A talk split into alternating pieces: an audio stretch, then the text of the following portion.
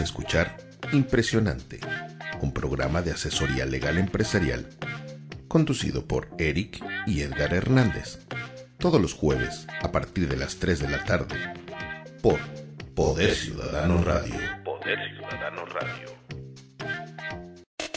Llegó la luz garantizando tu conexión con el mundo está iniciando. Todo en un clic desde tus manos. Nuestra app Queretana está innovando. Tu conectividad Queretana con participación ciudadana.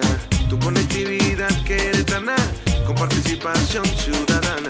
Aquí podrás en un segundo conocer las leyes de todo el mundo. Es la primera app Queretana con participación ciudadana. La primera app queretana con participación ciudadana. Es la primera app queretana. Descárgala en nuestra web. La app es queretana, la app es queretana. Descárgala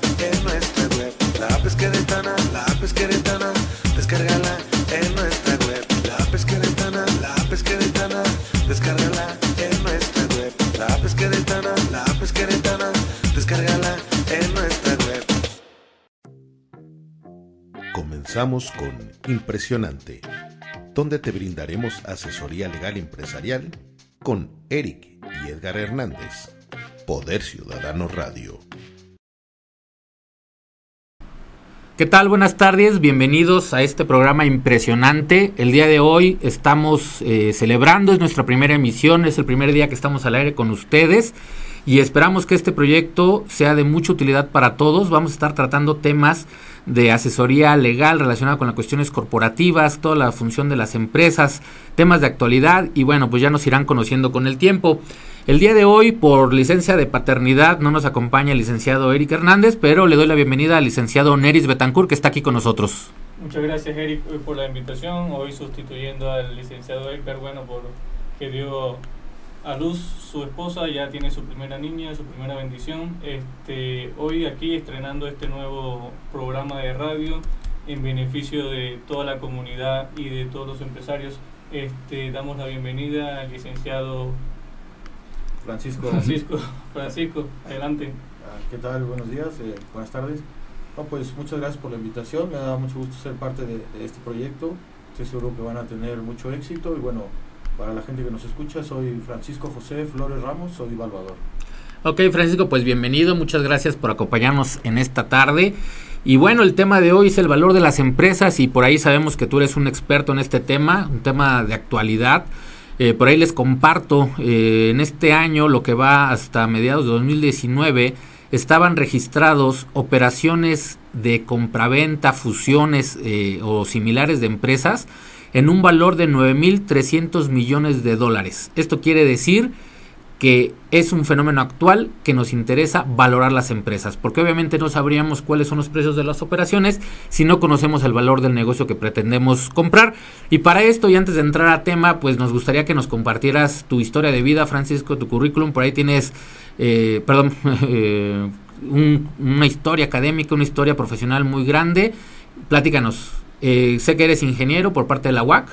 Sí, correcto. Eh, por ahí tienes la maestría en, sí, en ciencias de la evaluación, eh, pero tienes participaciones muy interesantes. ¿Qué nos puedes comentar de ellas?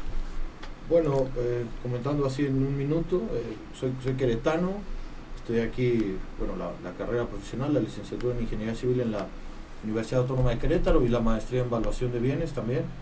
Tengo el honor hoy de ser, el, de ser profesora en la maestría en Evaluación de Bienes que coordina la maestra Verónica Leiva Picasso.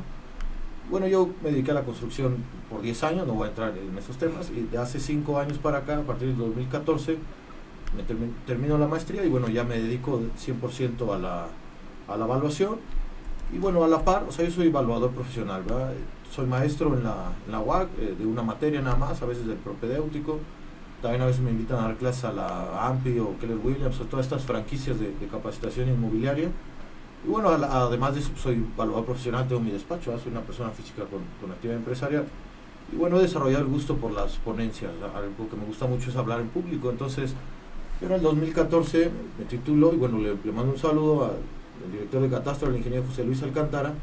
Yo quería agarrar un tema así medio trivialón y él me dijo, ¿por qué no te metes algo más, más este, de lo que no haya tanto, como en todos lados, ¿no? La especialización, bueno, te separa.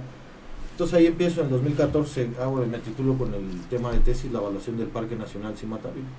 Entonces en el 2015 dije, bueno, voy a inscribir mi tesis, obviamente le di una pulida, la bajé a formato de ponencia y la mandé a concursar al Congreso Nacional de Evaluación, que fue en Cuernavaca, Morelos, que es, bueno, organiza la FECOA, que es la Federación de, Colegios de Evaluadores, es el organismo más grande y más fuerte a nivel nacional, ¿no? Que agrupa, pues básicamente a todos los colegios más serios de todos los estados y municipios. Entonces, bueno, pues tuve el honor de, de calificar y ya me presenté en el 2015 en el Congreso de, Nacional de Evaluación.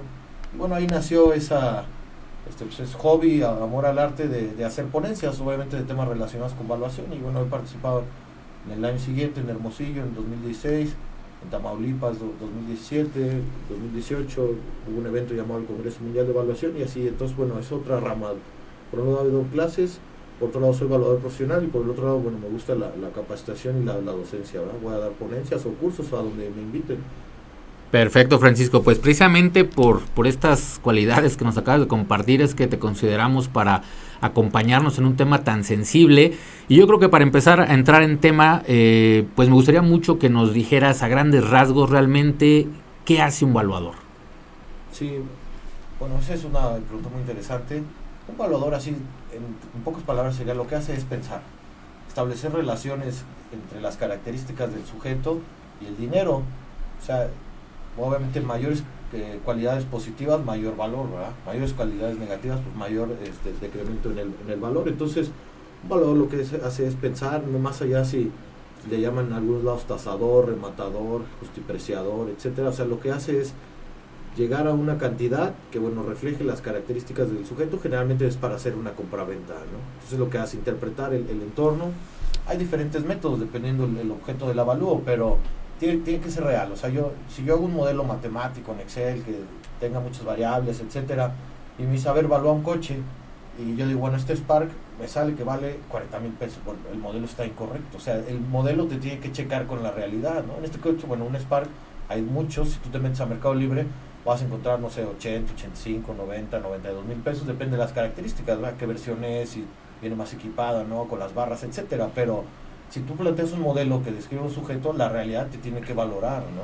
Si no, pues a lo mejor matemáticamente están bien hechas las operaciones, pero si la realidad no lo valida, no, no tiene sentido, o hay algo ahí mal calculado en las variables. Ok, y, y en esta concordancia de lo que nos estás platicando, ¿quién es valuador? En este momento, en México, en Querétaro, ¿quién se puede decir valuador? Bueno, como en todos los gremios hay credenciales, lo que necesita para ser evaluador, bueno, es estudiar. Hay especialidad de evaluación o maestría, que bueno, tiene sus, pros y sus contras, eso ya se, podrá debatir. Por ejemplo, la Universidad Autónoma de Querétaro solo tiene maestría, la tiene registrada ante el CONACYT, entonces pues no está fácil titularte de maestro, ¿no? La población es, pequeña. Hay otras universidades, no en Querétaro, en otros lados, que te ofrecen la especialidad en 6 o 8 meses y te ofrecen una, ¿no? Te ofrecen, por ejemplo, la de especialidad en evaluación de inmuebles, o especialidad en intangibles, o especialidad en maquinaria y equipo. Ahora van a abrir una en, aeronáutica, ¿no? Entonces, en esas especialidades, si tú la estudias, bueno, pues solo tienes como licencia para ejercer esa rama. Si estudias una maestría, puedes firmar de, de todo tipo de avalúos. Entonces, una primera parte sería, bueno, ¿quién es evaluador? El, el que estudió este, ya sea especialidad o maestría, y que tiene una cédula, ¿no? Para ejercerlo. Pero también con muchos lados hay, hay credenciales. Por ejemplo, hay para ser evaluador de Sociedad Hipotecaria Federal. Para firmar los de Infonavit, Fobiste, Cofinavit o mercado tradicional este bancario. Las de especialidad también otorgan cédula profesional. Sí, sí, es, otorgan cédula, pero solo puedes firmar. Si te dan la de inmuebles, bueno, te puedes acercar al banco, a todo y hacer de inmuebles. Si te dan la de maquinaria y equipo, bueno, los bancos evalúan generalmente inmuebles, maquinaria y equipo para préstamos o ranchos.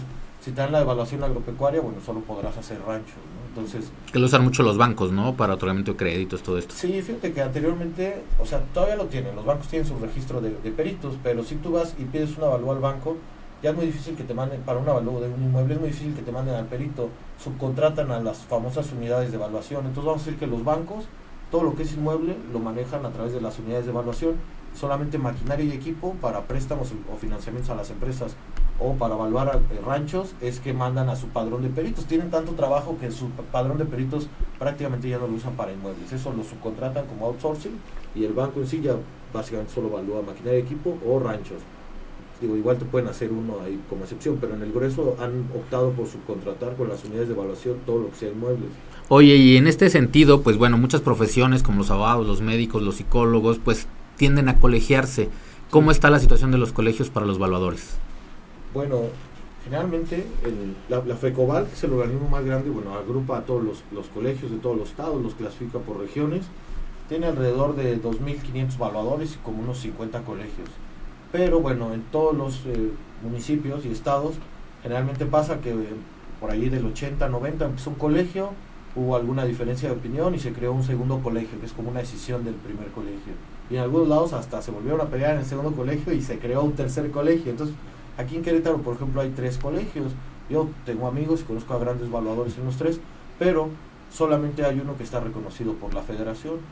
Okay. Y adicional a eso, aquí en Querétaro, bueno, en muchos estados, pero no en todos, la figura ya sea le llaman avalúo fiscal, catastral o hacendario, que es para hacer el acto jurídico de traslado de dominio. En algunos lados eh, es, hay una credencial en el estado, ¿no? Por ejemplo, aquí es una credencial para todo el estado. En Guanajuato hay por municipio, puede ser evaluador este, de avalúos fiscales o hacendarios catastrales, en Guanajuato o en San Miguel de Allende o en Irapuato, ahí ya lo manejan diferente. Pero necesitas una credencial para cada municipio. Sí, sí, exactamente. Aquí no, aquí es una de, del Estado y bueno, así como los notarios está por ley proporcional, entonces ahorita está topado, es difícil que, que abran más, pues por el tema de la población, ¿no? De uno por cada 30 mil habitantes. Esa es la de ustedes. Ajá, sí. Okay. Me parece que es igual a la de los notarios. Ok, es la misma línea. Ajá, uno por cada 30 mil habitantes. Entonces, ahí se crea, en Querétaro, aparte de los tres colegios, hay un consejo de evaluadores de patente. Y ahí están los presidentes de los tres colegios. Entonces, aunque no es colegio como tal, pues, se mueve la grilla sabrosa.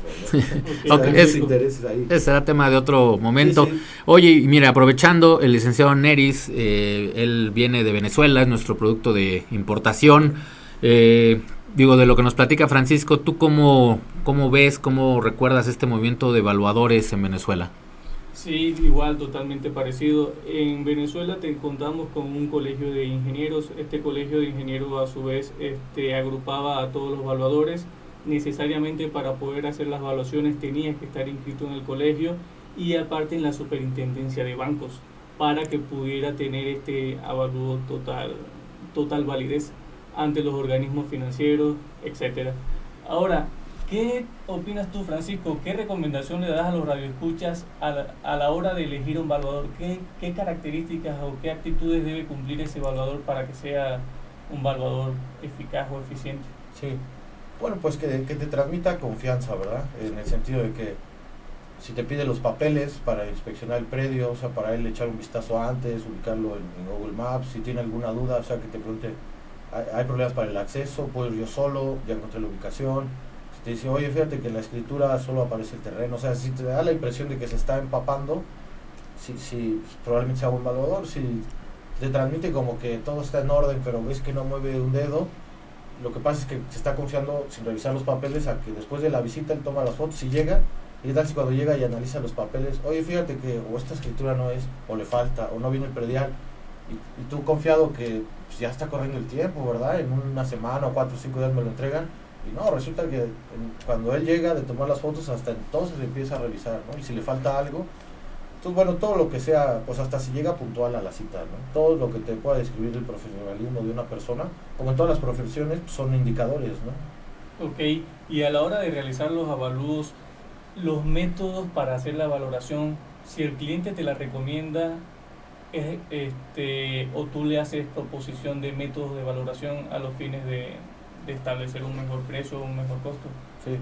No, pues la selección del método puede depender, o sea, de la pericia del evaluador, o sea, él es quien lo selecciona, o si es algún caso especial, como una sentencia, algún daño, una invasión, que siga solo se quiere evaluar esta parte o una parcialidad, pero si es abierto, por ejemplo, si alguien, un inmueble, eh, el método, o hay tres principales, el método de mercado, que bueno, una casa o un auto, entonces es muy fácil, buscar sujetos con características similares al que estamos evaluando, los que estén por arriba del sujeto en características y en precio habrá que bajarlos un poquito, ¿no? Porque están arriba. Los que estén por debajo de las características del sujeto, el precio también corresponde a uno que está debajo, habrá que subirlo, se, se llama homologación. Entonces, es el más confiable del mercado, porque es lo que el mercado reconoce o valida. O sea, quién vende y compra sujetos similares de las características. En ocasiones, si no hay un mercado, el método que se usa es el método de sustitución, que es como el a más B más C, o sea, todo lo que yo tendría que incurrir para sustituir ese bien, ¿no? Si es una casa que es el más fácil, bueno, pues tendría que comprar el terreno, eso es A. Luego traer un arquitecto para que me construya la casa, eso es B. y sé las mejoras, si tiene cámaras de vigilancia, eh, calentadores solares, alguna alberca, zaguán eléctrico, todo lo que sean mejoras a la, a la, construcción. Entonces, cuando no hay mercado, usamos el método de sustitución, todo lo que yo tendría que gastar para okay. reproducir un, un, bien similar a ese. Y en el caso específico de las empresas. Ajá. Bueno, en el caso de las empresas, hay dos maneras eh, para evaluarla. Por ejemplo, bueno, tendríamos que abrir un poco más la lupa para hacer una diferencia entre evaluación de empresa o negocio en marcha. Si yo defino una empresa, bueno, una empresa así como sus elementos podría ser los inmuebles, ya sea terreno y construcción. Vamos a, la gente que nos escucha, imagínense algo en el parque industrial. Hay un terreno, hay una construcción, instalación. Luego, la maquinaria y el equipo, es decir, lo que ellos transformen, la maquinaria y el equipo es todo. O sea, yo como valor podría evaluar esta mesa, el micrófono, el horno de microondas, la computadora, todo lo que sirve. Dependiendo del tamaño de la empresa, vamos a pensar un carpintero. Un carpintero, su maquinaria y su equipo son sus taladros y todo lo que use para las puertas. Los desarmadores, ¿qué van a hacer? Su herramienta. Esos no, no los va a depreciar por años, los deprecia así de fijo. Pero ahora imagínate una petrolera, unos pozos de petróleo, sexo o algo así, los rotomartillos y todo lo que el carpintero usa para producir, para ellos es su herramienta, su maquinaria y equipo son las perforadoras del mar, ¿no? Entonces, la herramienta, dependiendo del monto de la empresa, se clasifica, generalmente el departamento de contabilidad es el que dicta eso, ¿va? A, a, abajo de cierto monto lo vamos a considerar herramienta, lo depreciamos de un solo jalón, por así decirlo, no años, y a partir de cierto monto, entonces, para el carpintero, pues bueno, la, los desarmadores es la parte pequeñita de la herramienta y el taladro es lo fuerte, ¿va? Lo que a lo mejor hasta sacó a crédito para una refinería, están las máquinas, los pilots, pues no es nada, esa es la herramienta, lo grande son las, las máquinas, lo fuerte, ¿no? Los pozos. Entonces, una empresa sería terreno y construcción, más maquinaria y equipo, la que sea, más los intangibles, que los intangibles bueno, son las marcas, los derechos de propiedad, todo, todo lo que se contempla en la propiedad intelectual, los cinco de secretos de marca, todo lo que se contempla. Entonces sería una empresa, ¿no? Maquinaria y equipo, eh, construcción y terreno okay. y los, los intangibles. Y la, la, otra sería, si hablamos como negocio en marcha, cuando yo te vendo un negocio en marcha es como llave en mano, ¿no? De una casa, de un local, o sea, yo te lo vendo como generador de riqueza. Y para que sea negocio en marcha, tiene que tener ya muchos años en el mercado. Pues yo te puedo decir, oye, te vendo una empresa que facturó tantos millones el mes pasado. ¿Cuántos años tiene? Apenas uno y es el segundo. Te vendo una empresa que tiene, quién sabe cuántos años en Querétaro, 30. O sea, ya a partir de 10 años, como el horizonte temporal es cuando ya te lo vendo como generador de riqueza. Pues si te vendo una empresa de 3 años, aunque tenga buena facturación, ¿quién me garantiza que va a seguir, no? Que, que ya está establecido. Ya tienes una mayor certeza, ¿no? Ajá, sí. Cuando ya a partir de 10 o años es cuando decimos valor, valor de negocio en marcha es todo, así, llave en mano. Y si lo queremos diseccionar, pues empresas, por ejemplo, les voy a contar un ejemplo así rápido de una empresa que está en el parque industrial, bueno, no, no voy a decir su nombre, pero ellos hacen medicina eh, con plantas naturales, es una empresa española, tiene más de 133 marcas y también este suplementos, entonces tienen dos líneas adentro de la nave industrial, o sea, tú ves la, la nave como todas las que hay, adentro tienen instalaciones como de quirófano, ¿no? Todo así sanitario, las curvas, puro acero inoxidable, andan con bata, entonces eso que está ahí, si ellos evalúan la nave, aunque tú por afuera la veas igual que el vecino, esa nave vale más, pues tiene instalaciones adentro o mejoras, ¿no? En la parte. Ellos recibieron una oferta, ahora, bueno, pues me imagino que las empresas de grandes capitales ya lo dan por hecho, porque ellos recibieron una oferta de una empresa que se quiere poner a producir marihuana. Entonces le dice, yo solo te voy a comprar tus instalaciones, terreno y construcción, y tu maquinaria y tu equipo, tus líneas. A mí no me interesan tus 133 marcas de suplementos, tú llévatelas. Hasta Maquílalas por ahí. Tú puedes, no, podemos hacer un plan de negocio. O sea, tú empiezas a vender y tú empiezas a acabar, tú empiezas a construir tu otra planta para que realmente nunca pares. No puedes decirle a los empleados, oye, la vendimos, espérense seis meses en sus casas, ¿no? Pues truenan. O sea, es toda una estrategia. Te vendo ahí con contratos, empiezo yo a hacer mi planta industrial, pero ellos lo que quieren es el know-how. O sea, ellos quieren llegar, sálganse todos, traigan, este, obviamente cuando sea legal, la marihuana y producirla ya sea con fines medicinales o de esparcimiento. Pero quieren ya la línea para empezar a producir, ¿no? Entonces, en este caso, quieren comprar una parcialidad de la empresa, no les interesan las marcas. Otra cosa podría ser al revés, ¿sabes qué? No me interesan tus instalaciones, te compro solo tus marcas, ¿no? O sea, entonces sería como una empresa, maquinaria y equipo, el terreno, los inmuebles y las patentes o los intangibles. Precisamente sí. yo creo que en este tema de las marcas es el que más pudiera llamar la atención a nuestros radioescuchas, ya que es un tema en boga. Hoy el valor de los intangibles es el valor más alto que hay en el mundo empresarial. Digo, el ejemplo más claro podemos tener Coca-Cola, Google, Amazon, etcétera, que más que sus activos fijos, el verdadero valor radica en el impacto que tiene su marca. Sí. ¿Cómo ves tú la evaluación de los intangibles en específico? Bueno, pues eh, ahorita que decías de Coca-Cola, no hay un indicador. A veces la gente piensa que la marca, oye, si, si quiero diagnosticar tu empresa, la marca tiene que valer cierto porcentaje. No, por ejemplo, Coca- Coca-Cola, la marca vale el 61% de la empresa, ¿no? A lo mejor este dato varió en los últimos años, es una tesis de hace tres años, una tesis doctoral de España, pero bueno, hace tres años estaba así. O sea, Coca-Cola era el 61% del valor de la empresa es la marca. Y por ejemplo, Exxon, la petrolera, la de refinerías, solo el 5% del valor de la empresa es la marca. Sí, lo importante es el petróleo. No, y, las, y las máquinas, ¿no? Las plataformas. Entonces, que valga un cierto porcentaje la marca de tu empresa depende del giro, ¿no? No es como un indicador para diagnosticar una empresa. Y ahora, la gente, bueno, siempre cuando dice, oye, es que ¿cuánto vale mi marca? Pues si no la ha registrado, nada. Para acabar pronto, ¿no? Sí, sí, no, sí, sí, pues es como, yo por ejemplo, la evaluación de futbolistas me dicen mis amigos, oye, ¿yo cuánto valgo? Pues he hecho nada. El, no, el, mercado no reconoce monetariamente a sujetos con tus características, ¿no? Porque eres amateur, pues, como futbolista, nada. Sí, es como en la parte de los bienes eh, muebles, la factura, en este caso, pues es un registro como jugador profesional, ¿no? Sí, Ante FIFA. Exactamente, o sea, si no debutas, si no juegas y el mercado no te reconoce, entonces lo mismo con la marca. O sea, lo primero que tienes que hacer es registrarla, ser el dueño, ¿no? Por ejemplo, a veces cuando la gente dice, no, es que aunque la, bueno, a las empresas no les gusta, pero dicen, no, es que la piratería, aunque haya muchas playas del Real Madrid, etc., la piratería no hace que valga más ni menos, pues no tienes ningún control sobre la explotación, ¿no? Entonces, como-. Eh, nada más para aprovechar, Francisco, y antes de seguir, eh, no hemos compartido las redes sociales para que nos escriban las eh, personas que están escuchándonos, viéndonos en vivo. Nos pueden encontrar en Facebook con Poder Ciudadano, Radio o también a través de la página de Nante que nos van a encontrar como Nante Abogados.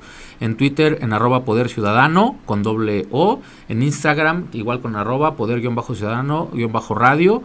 Y en la página web directamente poderciudadanoradio.com o en nuestra página de internet www.nante.mx nos pueden escribir para las dudas que tengan en este tema y si me lo permites vamos a hacer una pequeña pausa para ir a un corte comercial y regresamos con este tema muy importante sobre la valoración de las empresas. las marcas, regresamos con las marcas. Muchas gracias. Vamos a un breve corte y regresamos con Impresionante. ¿Estás buscando publicidad impresa como bordados, lonas, viniles, papelería, playeras o gorras? En Bordados Borris te ofrecemos todo esto y más. Contáctanos por Facebook, Comercializadora Borris, o WhatsApp 442-180-6434 o al correo bordadosborris.com. Bordados Borris, donde nuestro límite es tu imaginación. No gastes más en publicidad impresa que termina en la basura. Actualízate. Anúnciate aquí desde 500 pesos. Llámanos al 442-275-8501. Al 442-275-8501. O escríbenos a poderciudadanoqro.gmail.com Poder Ciudadano Radio. Poder Ciudadano Radio. ¿No te gusta cómo luce tu mandíbula en mentón? ¿Tus mejillas no son tan definidas? ¿Te molestan tus muelas del juicio? ¿O te gustaría completar tu tratamiento de ortodoncia en la mitad del tiempo normal? Quizás tener nuevamente tu dentadura completa y hermosa. No busques más.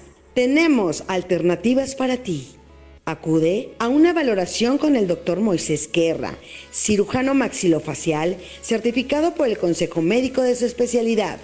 Llámanos y haz tu cita al 442-212-0315 o búscanos por Facebook como Moisés Guerra, cirujano maxilofacial, e Instagram Moisés Guerra-maxilofacial. Porque mereces verte y sentirte bien.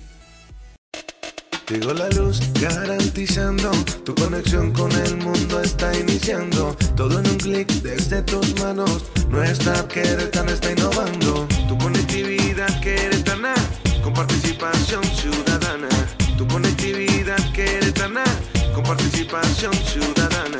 Aquí podrás en un segundo conocer las leyes de todo el mundo. Es la primera app queretana con participación ciudadana. La primera app queretana con participación ciudadana. Es la primera app queretana. Descárgala en nuestra web. La app es queretana, la app es queretana. Descárgala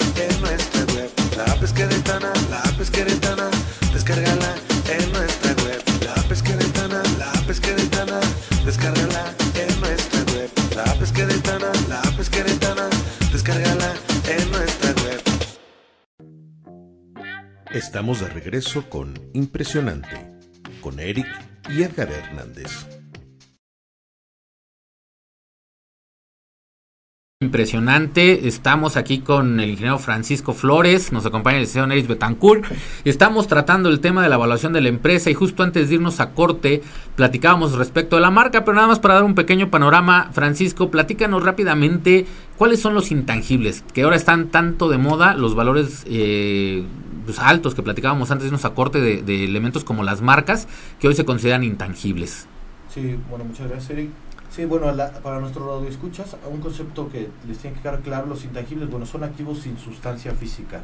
Se tiene un derecho de explotación, un registro, ¿verdad? no importa qué tipo de intangibles sean, si secreto industrial, eh, marca, etcétera, se tiene un derecho y bueno, se perciben o se esperan beneficios económicos futuros.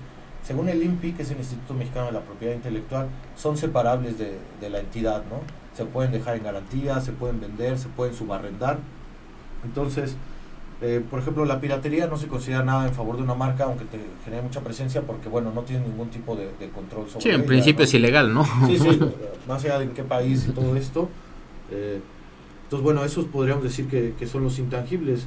Hay muchas razones para, para evaluar un intangible, como la compraventa de una empresa. Ahorita me gustaría comentarle una, algo a la gente sobre, seguramente recordarán la marca del Sidral Mundet, ¿no? Un minuto nada más para... eh, puede valer más, decíamos, ahorita le estábamos comentando que Coca-Cola vale 61, Exxon 5%, o sea, puede valer más una marca que la empresa. La respuesta es sí y no, o sea, en, el, en la lógica normal, bueno, pues si la marca es una, una parte, pues es como algo que está dentro de otra parte, pues tiene que ser más grande la otra parte que la contiene, ¿no? Entonces puede valer más, sí, sería, la primera sería no, pero sí, porque si, si tú evalúas la empresa en su radiografía general y la empresa ha estado mal administrada y tiene compromisos financieros o de deuda fuertes, a la hora que hagas la corrida de flujos de efectivo te va a salir negativo, ¿no? Esta empresa está quebrada, gasta más de lo que ingresa, pero si tú evalúas la marca como si cuánto produce esa marca en ventas y cuánto cuesta producirlo. Entonces, fue algo de lo que pasó con el Sidral Mundial. Esto, bueno, lo escuché en una conferencia con una de las mayores autoridades en México, el doctor Axel Rodríguez Batres, que es de, es de Puebla, es investigador.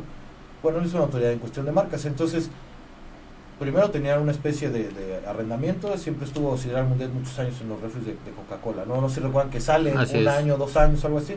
Después se arreglan, la compran porque bueno, la empresa a la que pertenecía antes Sidral Mundial pues estaba en esta situación, o sea, tenía compromisos financieros muy fuertes, ya estaba en números rojos, entonces sabes qué, pues te la vendo, ¿no? O sea, la separo porque la marca en sí no tenía esos compromisos y la marca, bueno, regresa a los refres. Entonces en este caso podemos decir que la marca era de los activos más fuertes de la empresa. A la marca no le convenía ser parte de la empresa porque se iba a números rojos, ¿no? Analizada por separado tenía valor. Precisamente el licenciado Neris quiere compartirnos por ahí un caso eh, que estuvo investigando eh, de España, si mal no recuerdo. Sí, así es. Este, Francisco, para después que comente el caso, me quiero que me que platiques por qué las disparidades a la hora de la valoración. Te platico este caso. Este, hay una marca denominada el Corte Inglés en España. Este, uno de sus accionistas pretendía vender parte de su participación y ordenó o solicitó a unos valuadores que, que practicaran la valoración, en este caso de la empresa. Se determinó que la empresa tenía un valor total de 14 mil millones de euros. Este, esta persona hizo la oferta a, a, sus, a sus otros asociados para que le compraran sus acciones y sus asociados, a los fines de verificar esto, ordenaron que se hiciera otra evaluación y determinaron que el costo real era 5 mil millones de euros. Entonces tenemos una disparidad de casi 9 mil millones de euros a la hora de valorar la empresa. Total que se fueron a juicio y la juez logró determinar en efecto que el valor real de la empresa eran los 14 mil millones de euros. No obstante, este, los accionistas que se vieron afectados apelaron de la decisión y terminaron llegando a un acuerdo en donde las partes este, convinieron en que el precio real de la empresa era de 7 mil millones de euros. No obstante, eso fue en el año 2007. Ahorita en el año 2016, este, un jeque eh, fue a comprar el 10% de las acciones de esta empresa y la empresa fue valorada ahora en 10 mil millones de euros. ¿Por qué se da esta, esta alta disparidad a la hora de valorar una empresa? Influye mucho el método de valoración, influye mucho el evaluador. ¿Qué razón hay para, para justificar esta disparidad de precios? Sí, bueno, pues yo eh, serían los métodos. Por ejemplo, yo les decía, bueno, si, si es empresa como sus partes, decimos, bueno, tiene eh, terreno, construcción, maquinaria equipo y los intangibles, ¿verdad? La otra sería Si te lo vendo ya como negocio en marcha, como generador de riqueza, pues vale más, ¿no? Quién sabe que el, el horizonte temporal que tenían en años, pero así como algo más tangible para que nos entienda la gente, cuando se supongamos que hicieron el terreno de construcción, de eso es muy difícil que haya debate, ¿no? Tú lo puedes mandar a analizar y ahí no está la diferencia. En la maquinaria y equipo pues puede haber diferencia de criterios, pero ¿dónde estaba? En las marcas. ¿Qué formas hay de evaluar una marca? Básicamente hay dos corrientes principales. La primera sería, ¿cuál es el costo histórico que yo tendría que posicionar para, o gastar para posicionar una marca? ¿no? Yo hace rato le decía, ¿cuánto vale la marca? Bueno, si no, tienes el, si no la tienes registrada y a tu propiedad, bueno, pues nada, ¿verdad? Si tú tienes una empresa de un año tienes una facturación así normal y me dices, oye, es que quiero evaluar mi marca, ¿cuánto vale?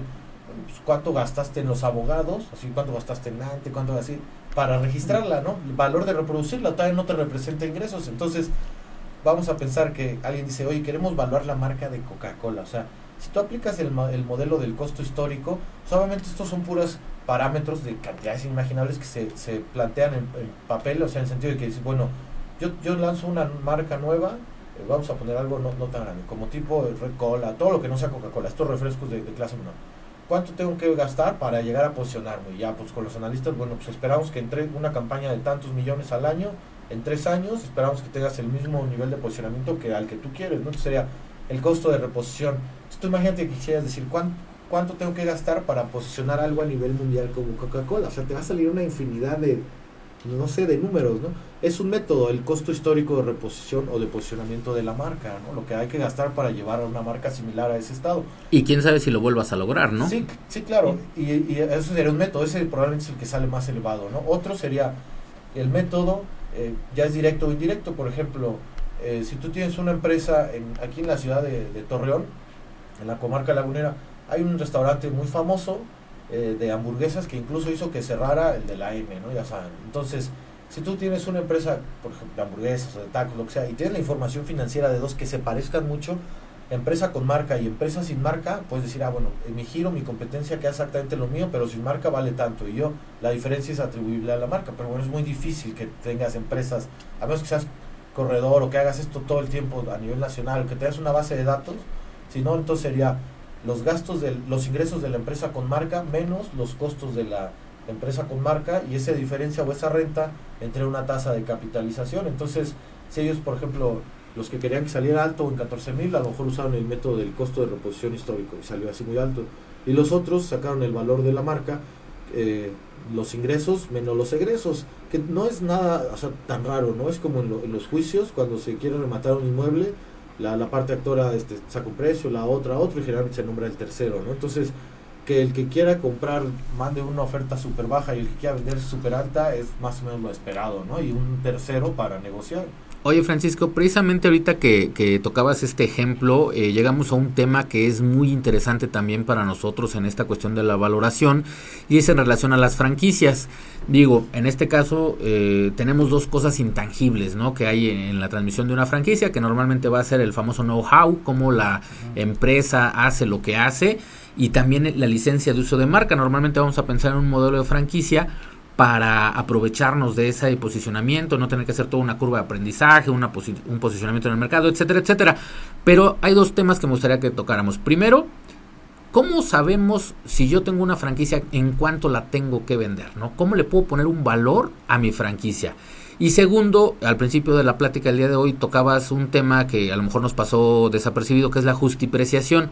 Al revés, si yo planeo adquirir una franquicia, ¿Cómo sé si el precio que me están dando de venta corresponde a lo que voy a recibir en intercambio? Sí, bueno, para evaluar una franquicia es por ejemplo como los rendimientos, ¿no? Si, alguien va a invertir en bienes raíces, lo que le dicen el real estate, y tú checas las revistas de millonarios en todos los países, pues más o menos el real estate te ofrece de un 25 o un 30%, ¿no? De, de utilidad o de ganancia anual. Entonces, con una franquicia es igual, o sea, bueno, voy a leer solamente el artículo 142 de la Ley de Propiedad Industrial para que la gente se dé así formalmente qué es una franquicia, ¿verdad? Existirá franquicia cuando la licencia de uso de una marca se transmitan conocimientos técnicos o se proporcione asistencia técnica para que la persona a quien se le concede pueda producir o vender bienes o prestar servicios de manera uniforme y con los métodos operativos comerciales y administrativos establecidos por el titular de la marca, tendientes a mantener la calidad, prestigio, etcétera. Entonces, cuando tú compras una franquicia, pues como bien lo dices, o sea, te venden o te evitan el know-how, una franquicia según tiene 8 de cada 10 posibilidades de triunfar, ¿no? 8 de 10 franquicias se quedan, mientras que negocios sin, franquicia, uno o dos de, de, cada 10, ¿no? Son, son estadísticas.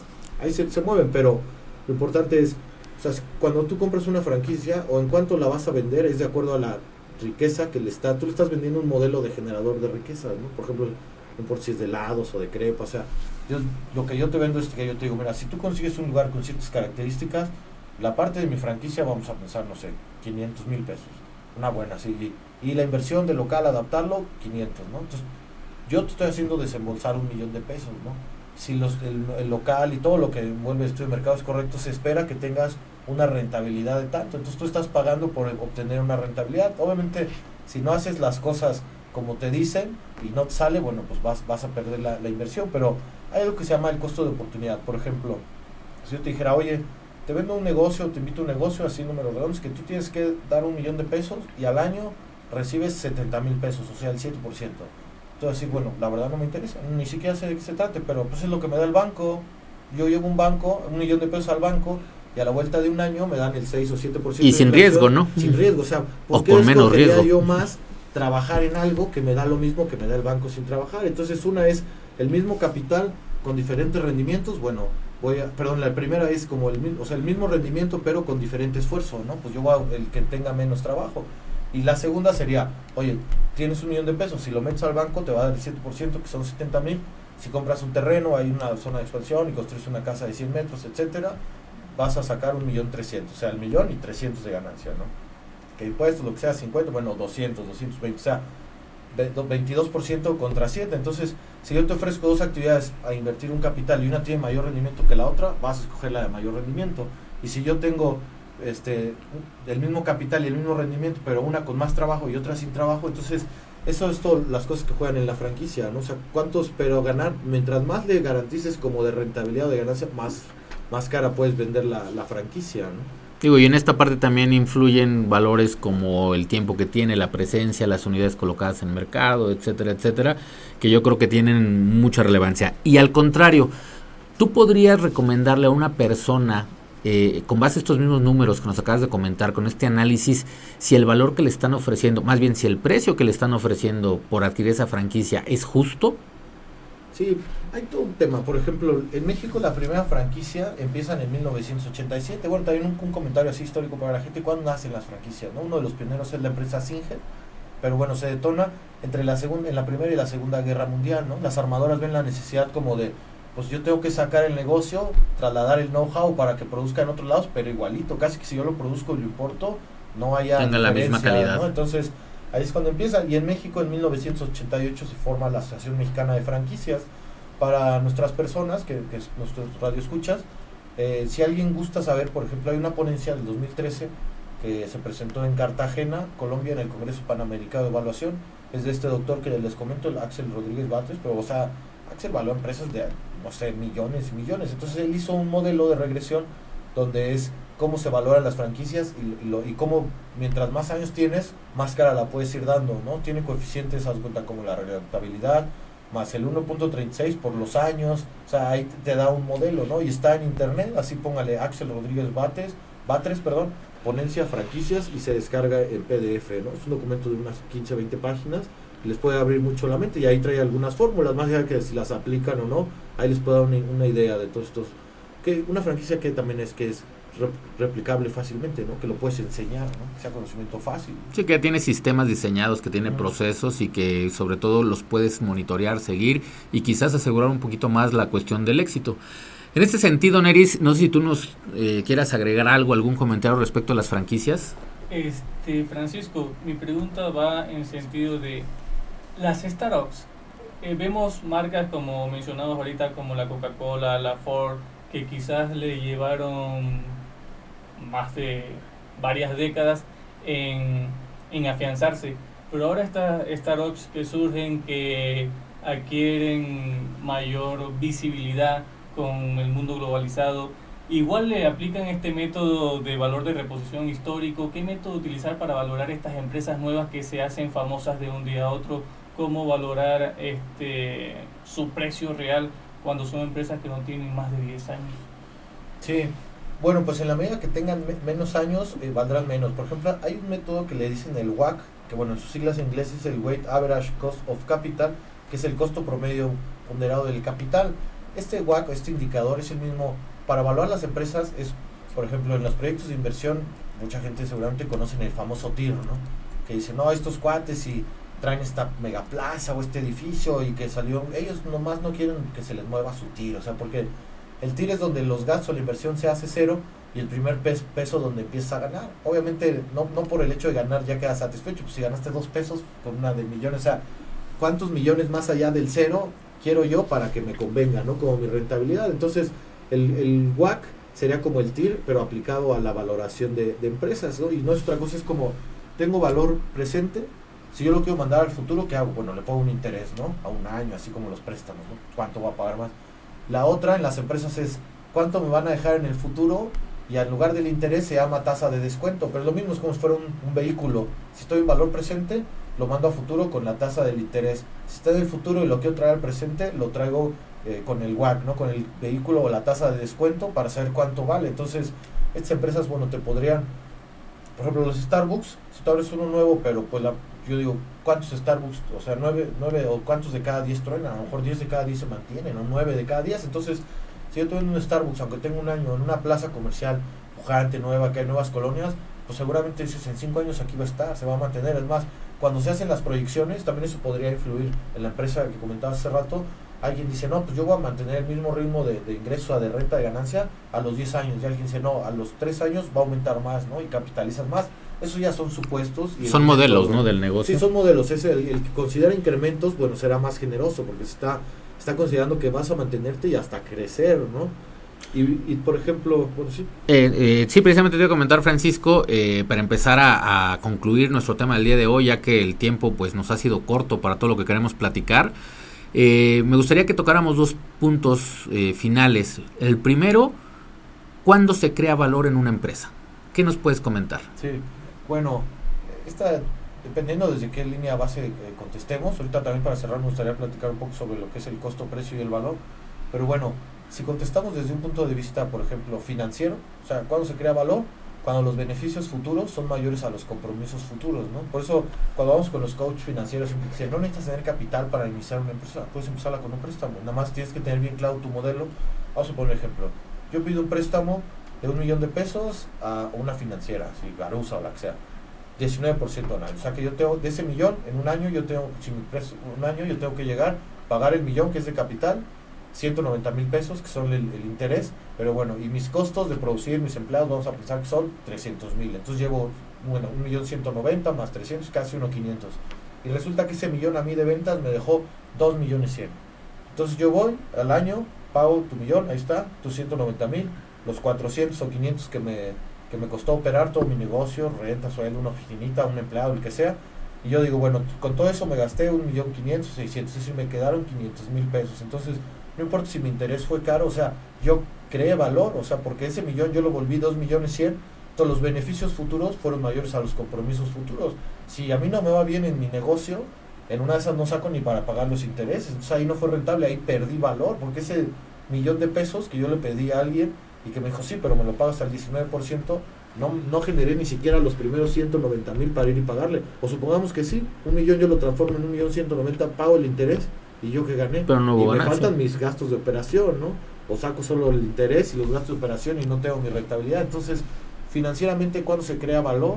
Cuando los beneficios futuros son mayor a los compromisos eh, futuros, ¿no? Perfecto. Oye, y digo, el tema del día de hoy, que es el de el valor de las empresas, si tú pudieras resumir y platicarle a las personas que nos están escuchando, ¿qué les recomiendas para darse una idea? Obviamente sabemos que lo ideal sería contratar a un experto y en este caso pudiera ser Francisco Flores, ¿no? Pero eh, si yo quiero darme una idea del valor de mi empresa, con todo lo que hemos platicado el día de hoy, ¿qué nos podrías recomendar?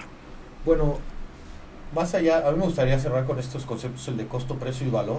Más allá de las definiciones, si son de sociedad hipotecaria federal o de servicio de administración tributaria, etcétera, las que sean. O sea, hay que entender, costo son todos los gastos en los que yo incurro para producir un bien o servicio. En un portafolio de avalúos, o soy un despacho corporativo, un dentista. O sea, hay mis costos que yo no puedo negar, ¿no? La renta, la papelería, los sueldos, los teléfonos, todo eso, ¿no? Mi costo, eso es la variable objetiva, lo que yo puedo negar, ese es el costo. Cuando yo le pongo mi utilidad, no, no entremos a temas de contabilidad que sean de impuestos, mi utilidad se vuelve mi precio. O sea, si yo vendo un pastel, hay lo que me cuesta la renta, todo lo que está la mano de obra, etcétera, más los insumos, huevo, harina, etcétera, hay un costo. Yo le pongo un precio de una utilidad y eso es lo que yo lo vendo, ¿no? Pues yo no lo vendo para sacar solo los gastos, yo lo vendo para generar riqueza. Entonces, precio es lo que intercambio y valor, por el contrario, es la parte más subjetiva que puede llegar a percibir el usuario. Entonces, vamos a pensar, la gente que nos escucha, no importa si eh, son, venden un producto o un servicio, tú y tu competencia pueden tener el mismo precio, pero diferente valor. el bienestar subjetivo que le generas al usuario es lo que te hace que te prefiera a ti por sobre otro, aunque tengan los dos el mismo precio, ¿no? a lo mejor le mandas todo escaneado, le contestas los mails de inmediato, todo lo que él que diga, no, es que te conviene más con estos abogados, te conviene más con Nantes, o sea, todo está bien, todo te da la cara, un pendiente siempre rápido, sí, cuesta lo mismo que en todos lados, pero está mucho mejor, o sea, Warren Buffett, uno de los mayores millonarios del mundo, dice, precio es lo que pagas, valor es lo que recibes, entonces por eso cuando cuando no queremos comprar algo, cuando el valor que percibimos es menos que el precio, o sea, está caro, ¿no? No lo vale, o sea, es como, si está así normal, bueno, pues va, es el día a día lo que yo intercambio, ¿no? Los cigarros, todo lo que yo compro, lo compro a su precio, ni caro, ni barato, o sea, ni en oferta. Y, por el contrario, cuando vemos una oferta, aunque a lo mejor en nuestra economía no está, ah, me voy a comprar una tele de tantas pulgadas porque vale, no sé, 25 mil pesos, resulta que la ves en Navidad de 25 a 12 entonces, precio, los 12 que pago contra el valor, es que esto vale tanto, ¿no, compadre? Entonces, por eso la gente ahí se estira o se endeuda. Es que esta es una oferta, es un aprovecho. y por ahí viene el buen fin, hablando de eso. pagando, sí, que bueno, esas son las críticas, ¿verdad? Que ahora el buen fin ya no es. En teoría, el buen fin debería ser el valor eh, está más abajo del, precio, o sea, lo que tú pagas, ¿no? Para que te convenga, para que te motives. Dicen que ahí lo suben antes, lo los bajan, ya, esos son temas ahí de, de nunca acabar, ¿no? Pero siempre nos vamos a motivar a comprar cuando el valor de lo que recibimos es, en la medida que hay una diferencia mucho más entre el valor y el precio, es lo que nos motiva, ¿no? Cuando, cuando está en oferta, ¿no? Las marcas, los grandes, hay un concepto que se llama el excedente del consumidor, que es la disposición máxima que tú tienes a pagar por algo menos el valor de reproducirlo, ¿no? Las grandes marcas juegan con eso, pues ahí es donde vive el valor agregado, ¿no? Nadie tiene duda que Ferrari es, es lujo, es estatus, es exclusividad, no cualquiera lo tiene, ¿no? Estas marcas aunque el valor de reproducirlo no sea exactamente, ¿no? O la gente dice, es que cómo puede valer tanto, pues nada más es un coche, nada más es una playera, una joya, lo que sea, ¿no? Muy bien, Francisco, pues bueno, antes de despedirnos, si nos pudieras resumir en tres pasos, rapidísimos, literalmente tres pasos, ¿qué tengo que hacer yo para conocer el valor de mi empresa? Bueno, pues básicamente determina un valor de sus construcciones, terreno, el valor de su maquinaria, de acuerdo aunque sean las facturas, de precio un poco, y finalmente, bueno, sería el valor de los intangibles, que eso ya dependerá de los estados financieros, de los años, de, la renta que... Pero bueno, si determinan el valor del lo tangible, o sea, los inmuebles y la maquinaria de equipo, se están dando cuenta de un valor eh, parcial, ¿no? Sí, obviamente, si la marca está registrada y tiene muchos años, consideren, eh, o no se dejen si el contador les dice, no, pues este, ah, vamos a venderla a valor de los activos, hombre, ¿cuánto puede valer la marca? No, pueden valer otro 20 o 30%, ¿no? Entonces, si llegan a ese valor por medio del departamento de contabilidad, bueno, es parcial, no, no es el de mercado, ya se pueden dar una buena idea, ¿no? Perfecto, muchísimas gracias Francisco por acompañarnos el día de hoy. Eh, muchísimas gracias Neris por acompañarnos. ¿Tienes algún comentario final antes de despedirnos? Sí, recomendarle a todos nuestros escuchas que a la hora de vender este, o adquirir algún inmueble, alguna marca o alguna empresa, que se asesoren con, con profesionales debidamente capacitados. Ya, bueno, pudieron escuchar al ingeniero Francisco que realmente conoce del tema, igual nos pueden buscar nosotros en Nante Abogados y los podemos apoyar con la valoración de empresas a través de la due diligence. Eso sería todo de mi parte, Eric. Ok, pues muchísimas gracias a todos por seguirnos el día de hoy. Recuerden que nos encuentran en redes sociales, en arroba Poder Ciudadano Radio, también en Facebook como Nante Abogados. Twitter, arroba Poder Ciudadano, Instagram, Poder Ciudadano Radio con guiones bajos, la página web de poderciudadanoradio.com y la página de nosotros www.nante.mx. Eh, Francisco, eh, ¿nos compartes la página de tu empresa, por favor? Sí, es www.valor-mediototal.com y bueno, redes en Facebook también me encuentran como Valor Total y bueno, estoy arrancando un, proyecto de evaluación de diferentes temas que se llama Los Maestros del Valor. También lo encuentran ahí en Facebook. Muchísimas gracias Francisco, muchísimas gracias a todos por habernos escuchado el día de hoy y los esperamos en el siguiente programa impresionante. Gracias. Hemos terminado por el día de hoy, esperando que la información aquí vertida sea de gran utilidad para usted. Pero recuerda que tenemos una cita el próximo jueves a las 3 de la tarde por Poder Ciudadano Radio. Poder Ciudadano Radio. Las opiniones vertidas en este programa son responsabilidad del titular, no refleja la política editorial de la estación.